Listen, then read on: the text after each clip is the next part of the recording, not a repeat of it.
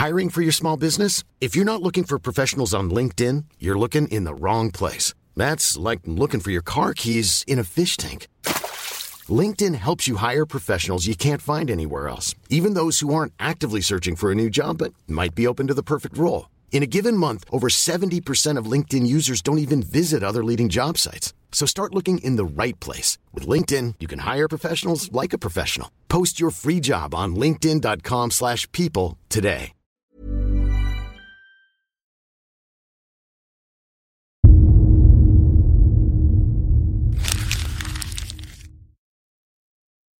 Seguirle el ritmo al país no es cosa fácil, pero en este espacio intentaremos, semana a semana y en 25 minutos, comprender juntos lo que sucede en el territorio que habitamos.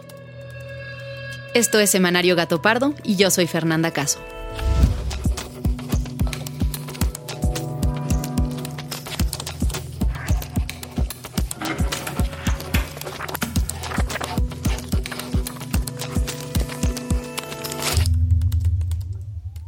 Martes pasado, a las seis y media, nos reunimos el equipo editorial de Gato Pardo, como cada semana, para definir los temas que cubriríamos en este episodio.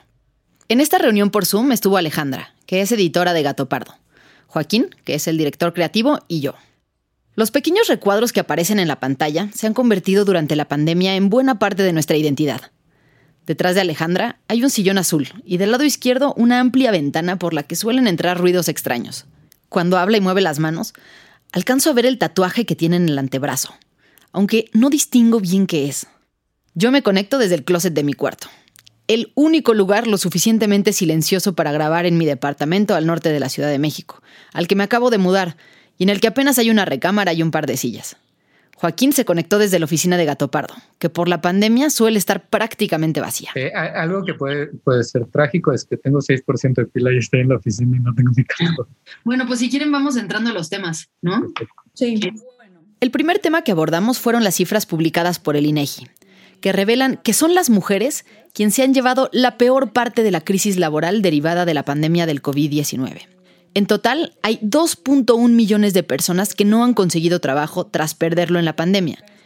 Pero las mujeres representan el 71% de esa cifra. Ale nos hizo ver que este problema no solo tiene que ver con el COVID, sino con una situación generalizada de inestabilidad laboral que tienen las mujeres ante cualquier crisis. Y entonces, entre las hipótesis están que de entrada, al ser el ingreso laboral tan, bueno, inferior al de los hombres en su mayoría, pues cuando hay doble ingreso en una casa siempre se sacrifica el de la mujer, que suele ser el más bajo, y es ella quien se queda en casa a cuidar a los niños, en este caso porque no pueden ir a la escuela, o sale a buscar a un hijo desaparecido. Además de que la carga de los trabajos de cuidados usualmente recae de manera desproporcionada en las mujeres, como explicaba Ale, está también el hecho de que uno de los sectores más afectados por la pandemia fue el de los servicios, donde hay un alto porcentaje de empleadas. La hotelería, por poner un ejemplo concreto, tiene 656 mil puestos de trabajo menos que hace un año. Esto naturalmente afecta a las miles de mujeres que usualmente trabajan en la limpieza, cocina y demás servicios relacionados con el turismo. El dato es alarmante, pero vamos de vuelta a la junta editorial. Nos faltan dos noticias. Creo que, a ver, algo de elecciones pudiera ser. Y bueno, es que es de enorme relevancia que candidatos a gobernador, sin más, empiecen a abandonar la contienda para unirse entre ellos. Hoy declino por Anabel Ábalos, porque tiene una propuesta al alcance de las necesidades de Tlaxcala. Llegamos ahora a Sinaloa, ya Tomás Saucedo se suma a Rubén Rocha Moya. Y a nombre de mi equipo, me uno a la gubernatura de la Acción Nacional, Maru Campos. En Sinaloa, el candidato del Partido Verde se fue a apoyar al candidato de Morena. En Sonora, el candidato de Movimiento Ciudadano se sumó a la campaña de la Alianza PAN-PRI-PRD. En Michoacán, el candidato de redes sociales progresistas se fue con el de Morena. En Tlaxcala, la candidata del PES se fue con la del PRI-PAN-PRD. Y en Chihuahua, tanto el candidato de Fuerza por México como la candidata de redes sociales progresistas se sumaron a la campaña del PAN-PRD. A 12 días de las elecciones, según muestran las encuestas, 14 de las 15 elecciones a gobernador están cerrándose a dos candidatos punteros. Y eso está provocando que algunos de los candidatos de partidos pequeños abandonen la contienda para apoyar a los que tienen mayores posibilidades. La única excepción es la elección de Campeche, donde las preferencias están divididas entre tres, la candidata de Morena, el candidato de Movimiento Ciudadano y el de la alianza PAN-PRI-PRD. Saliendo de los temas electorales, comentamos algunos más que nos llamaron la atención. Joaquín tenía la mente puesta en uno en particular. El que a mí más me mueve, eh, creo que sí es el de, el de General Motors. A lo que se refiere Joaquín es a que por primera vez el gobierno del presidente de Estados Unidos, Joe Biden, presentó de manera oficial al gobierno de México una solicitud para que sea revisado un presunto caso de violación a los derechos laborales de los trabajadores. Y lo hizo por una planta en Silao, en Guanajuato, de la emblemática empresa americana General Motors, cuyo caso podría escalar a niveles que provoquen la imposición de aranceles a todo el sector automotriz. Esta noticia es como el catalizador ¿no? de una conversación mucho más amplia que tal vez sí me gustaría vecinar desde ahorita. La firma del TEMEC, del lado demócrata, no fue algo sencillo. Los legisladores pusieron una larga lista de exigencias para sumarse al proyecto, entre las cuales estaba el aumento de los estándares laborales para las empresas que se benefician del tratado.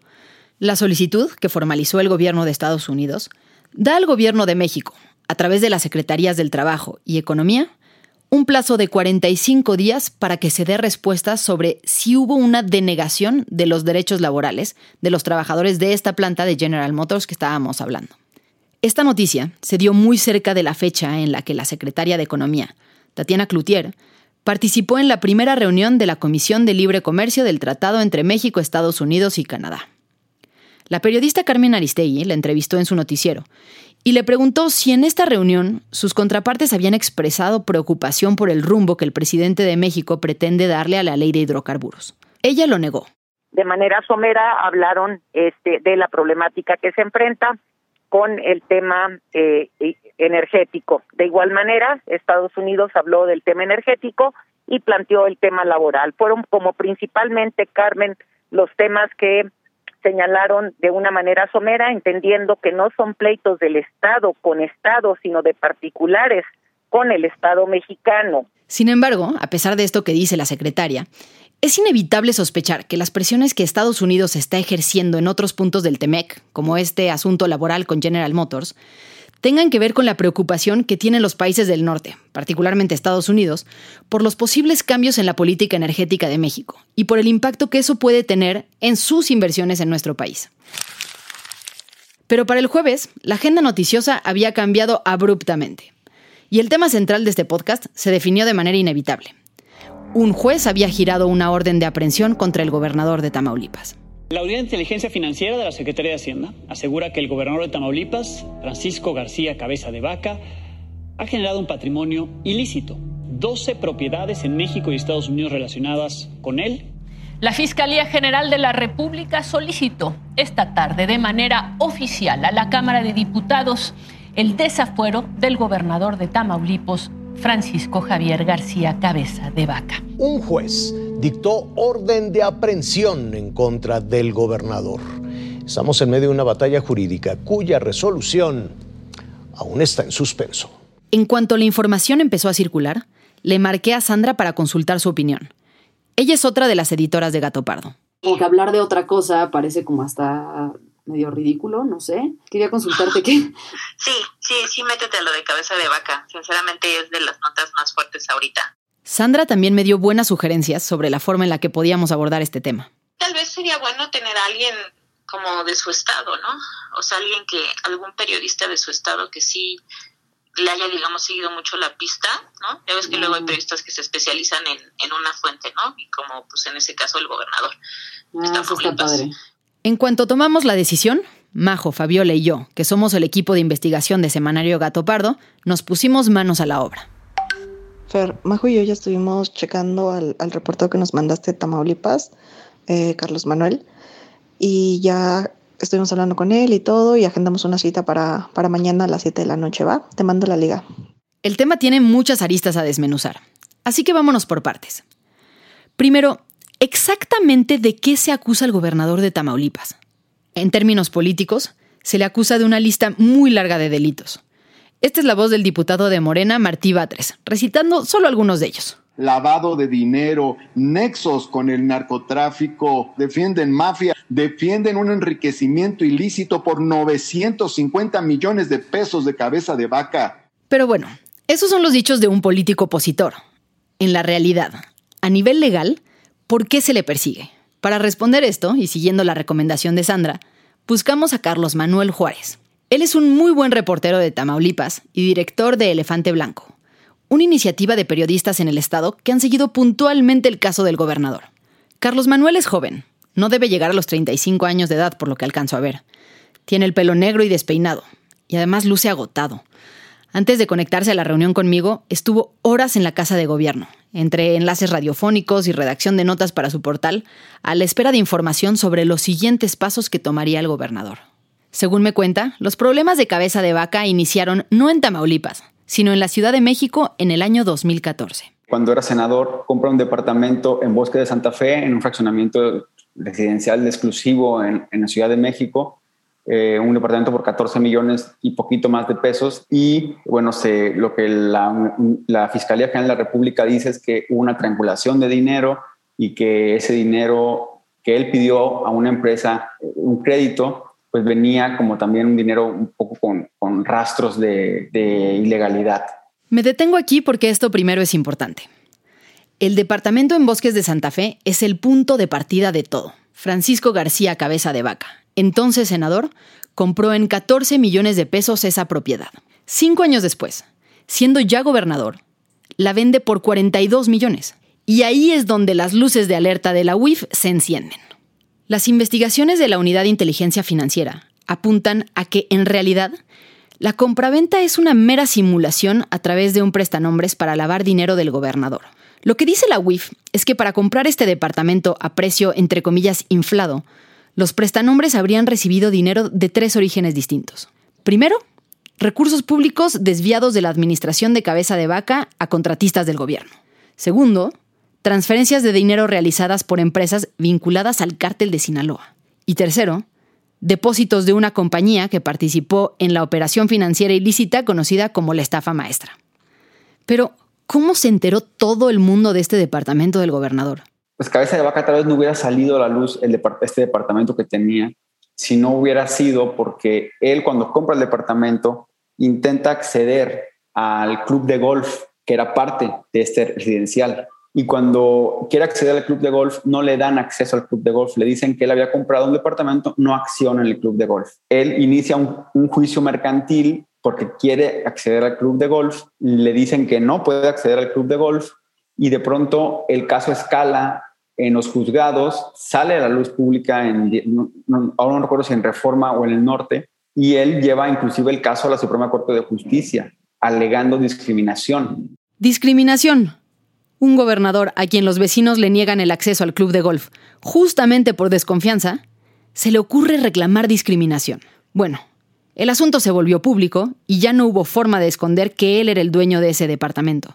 Cuando lo vendió al poco tiempo, por un valor 300% más alto del que él pagó, naturalmente ya todas las alertas estaban prendidas. Y aunque él dice que así se evaluaron estas propiedades en la zona, la Fiscalía General de la República se dispuso a investigarlo. La carpeta que se está integrando incluye acusaciones por lavado de dinero, delincuencia organizada y defraudación fiscal.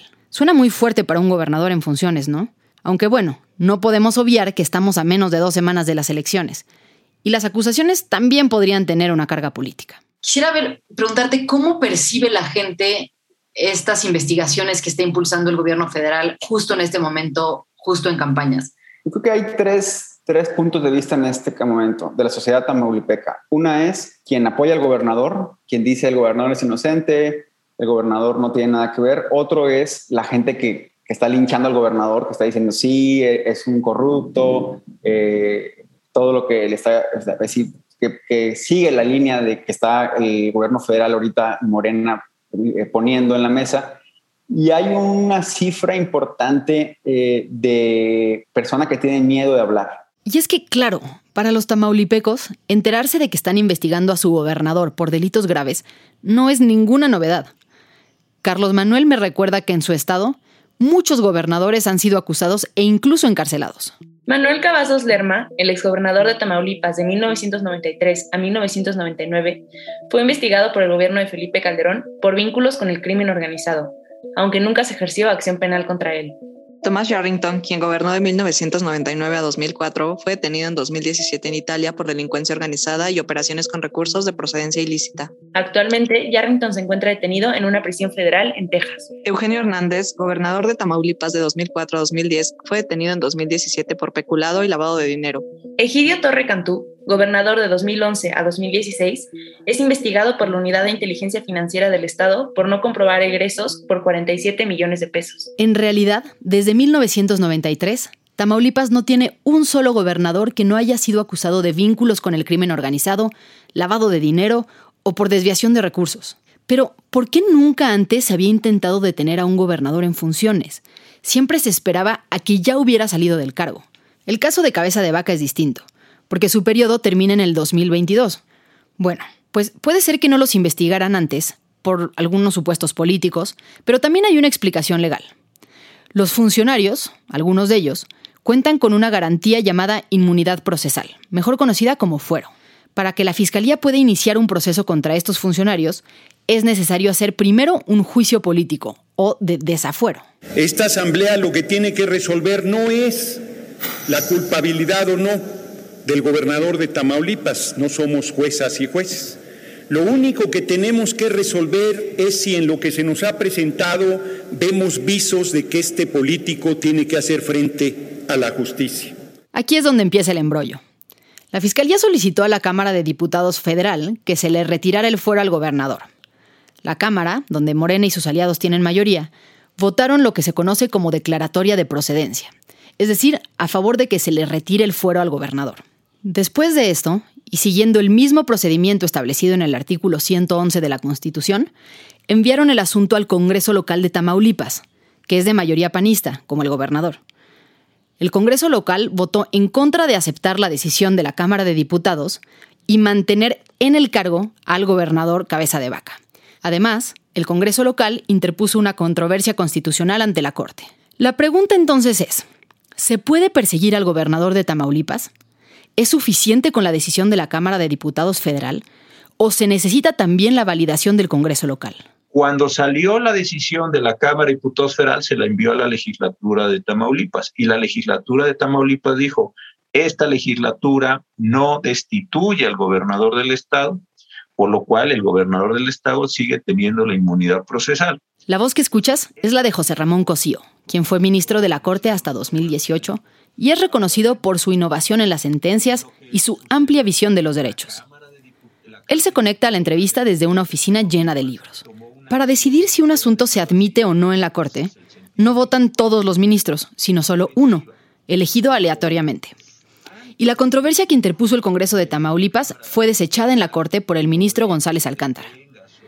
Al momento de explicarme lo sucedido, a José Ramón Cosío le sale su vena docente y busca explicarme el asunto de la manera más sencilla posible, lo cual agradezco.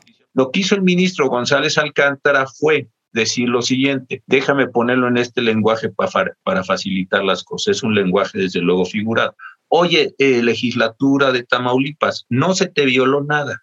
¿Por qué no se te violó nada? Pues porque ejerciste tú tu facultad y al ejercer tu facultad decidiste que debía permanecer en el cargo el gobernador de Tamaulipas y por ende mantenía su fuero. Te estoy desechando la controversia porque no veo en qué se te afectó. No hay afectación para ti. El exministro Cosío considera que la decisión de González Alcántara fue la correcta. Sin embargo, aunque en ese momento no se había violado ninguna facultad del Congreso local, en los días siguientes las cosas se empezaron a mover muy rápidamente. En dirección contraria a lo decidido por la Corte, un juez federal otorgó a la Fiscalía General de la República una orden de aprehensión contra el gobernador Cabeza de Vaca. La Unidad de Inteligencia Financiera congeló sus cuentas. Se emitió una ficha roja al Interpol y el Instituto Nacional de Migración dio la orden de inspeccionar fronteras y aeropuertos para evitar una posible fuga. Volvemos a la pregunta, ¿esto es legal? Según me explica el exministro, el gobierno federal reclamó la decisión de desechar la controversia. La Corte ahora deberá revisar la decisión del ministro González Alcántara. En caso de que se modifique su postura y decidan que el caso sí se debió haber admitido y procedan a estudiar quién tiene facultad para quitar el fuero, si la Cámara de Diputados o el Congreso local, el proceso podría tomar mucho tiempo. En términos de tiempos, ¿qué podemos esperar? ¿Cuánto tiempo se tardarían en...? Mira, una reclamación normal, ahora con COVID, pues no, no tengo muy claro, pero una reclamación normal tardaba unos tres meses. Y una vez que eso se resuelva, habría que sumarle unos nueve meses más, que es lo que tarda una controversia. No sé si pidan una instrucción extraordinaria, no sé si lleven a cabo una acción extraordinaria, pero estás hablando de resolver estas, todo, si se diera la revocación del auto o resolución del ministro González Alcántara, estarías pensando en, en. Hasta un año podría tomar resolver este asunto en la Corte, pero pareciera que el gobierno federal tiene mucha prisa en eso de procesar al gobernador. Como ya lo dijimos, ha coordinado toda la fuerza del Estado para su captura. En este momento, nadie tiene mucha claridad de dónde está el gobernador. Las fuentes oficiales dicen que se encuentra en casa de gobierno de Tamaulipas, que está protegida por miembros de seguridad armados por si las fuerzas federales decidieran entrar. Pero la verdad es que nadie lo ha visto desde hace días. Lo que es un hecho es que mientras no se resuelva el tema de fondo, Francisco Cabeza de Vaca sigue teniendo fuero por decisión del ministro González Alcántara, que en este caso representa a la Corte entera en la decisión. En este contexto, las autoridades que han decidido perseguirlo, desde el juez que dictó su orden de aprehensión hasta los mandos de la Fiscalía, podrían estar incurriendo en un grave delito. El Código Penal Federal, en su artículo 225, establece que es un delito contra la Administración de Justicia, abro comillas, abrir un procedimiento penal contra un servidor público con fuero. Como era de esperarse, los panistas ven este proceso como un ataque político estrictamente vinculado con las campañas y la elección del 6 de junio. Aunque en Tamaulipas no hay elección de gobernador este año, el mensaje de que el gobierno federal está combatiendo a la corrupción podría ser un mensaje que beneficia a Morena, y para sus opositores, Cabeza de Vaca está siendo el chivo expiatorio. Para hablar de eso, busqué al presidente del PAN, Marco Cortés. Bueno. ¿Cómo estás? Muy bien, muchas gracias. ¿Y tú, presidente? Bien, dándole ahí, discúlpame ahorita, pero sabes que iba llegando. Me habló mi esposa y ya quise tomarle ahí la llamada. Te escuchas cansadísimo. Uf, estuvo, estuvo buena la jornada, una cabalgata, un solazo allá en la Huasteca Potosina. Marco Cortés venía de San Luis Potosí, donde participó en eventos con el candidato Octavio Pedrosa. Entramos pronto al tema y le pregunté su opinión sobre lo que está sucediendo en Tamaulipas. Yo lo que veo es que claramente es un tema político es una persecución, es el uso, es el abuso de la Fiscalía General de la República. Hoy la Fiscalía tristemente se convirtió en el brazo operador de Morena y, están haciendo pues cosas que nunca habíamos visto en el país, como buscar detener a un gobernador en funciones, cuando su Congreso local lo mantiene en el cargo. Pero, aunque entiendo la molestia de los panistas, no podemos obviar que sí hay movimientos sospechosos en las finanzas del gobernador. Le pregunto al presidente del partido si la inconformidad es únicamente por la forma en la que se está llevando el proceso o si están en contra de cualquier investigación. Ahora, si el tema es procedimental, eh, el PAN tendría problema en que se le empezara a perseguir, por ejemplo, al día siguiente de que salga del cargo? si hay evidencia. Lo que hemos sostenido es que permitan que Francisco Cabeza de Vaca termine su encargo como gobernador y de haber pruebas y elementos suficientes, bueno, como en todos los casos, que se investigue. Del lado de la Fiscalía no ha habido declaraciones. El equipo de Semanario Gatopardo los buscó para intentar tener su versión de esta historia, pero no obtuvimos respuesta. Lo que sí tenemos es la declaración del presidente en la conferencia mañanera.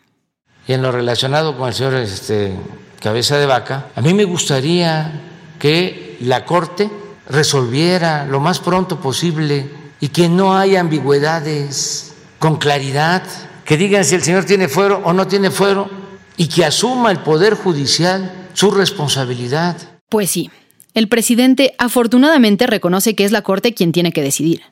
Sin embargo, esto no ha impedido que la UIF, el Instituto Nacional de Migración, y la FGR, la Fiscalía, que en teoría es autónoma, pero que ha demostrado mucha cercanía con el gobierno, siga persiguiendo al gobernador de un estado independiente del país. Hasta aquí lo que se sabe del tema, al que Gato Pardo seguirá dándole seguimiento puntual. Estamos llegando al final de este episodio, pero no queremos que te vayas sin antes hablar de los temas de los que tienes que estar pendiente esta semana. Inicia ya la vacunación contra COVID-19 para personas de 50 a 59 años en las alcaldías Álvaro Obregón, Azcapotzalco, Benito Juárez, Coyoacán, Miguel Hidalgo, Tlalpan y Venustiano Carranza. Se calcula que se van a aplicar 105.242 dosis por día con vacunas Sputnik y Pfizer. Por otro lado, tras concluir con la vacunación del personal educativo, el gobierno de la Ciudad de México informó que el próximo 7 de junio van a regresar a clases presenciales todos los niveles educativos, de escuelas públicas y privadas. El proceso va a ser de manera escalonada y además va a ser voluntario. Finalmente, ya falta muy poco para las elecciones del 6 de junio. La Secretaría de Salud presentó el protocolo sanitario para la jornada. Aunque debes llevar tu credencial de lector, no será necesario entregarlo al funcionario de casilla, sino solo mostrarla. Para favorecer la circulación de aire, se va a eliminar la cortinilla del cancel electoral y van a tener prioridad las personas con alguna condición de vulnerabilidad. Muchas gracias por habernos escuchado y gracias también a quienes hicieron posible este episodio. Alejandra González Romo, Guillermo Sánchez y Sandra Barba en la selección de temas y elaboración del guion a Joaquín León en el diseño creativo, María José Vázquez y Fabiola Vázquez como asistentes de investigación y Pablo Todd de Mano Santa por la producción sonora. Nos encontramos aquí mismo, la próxima semana, en Semanario Gato Pardo.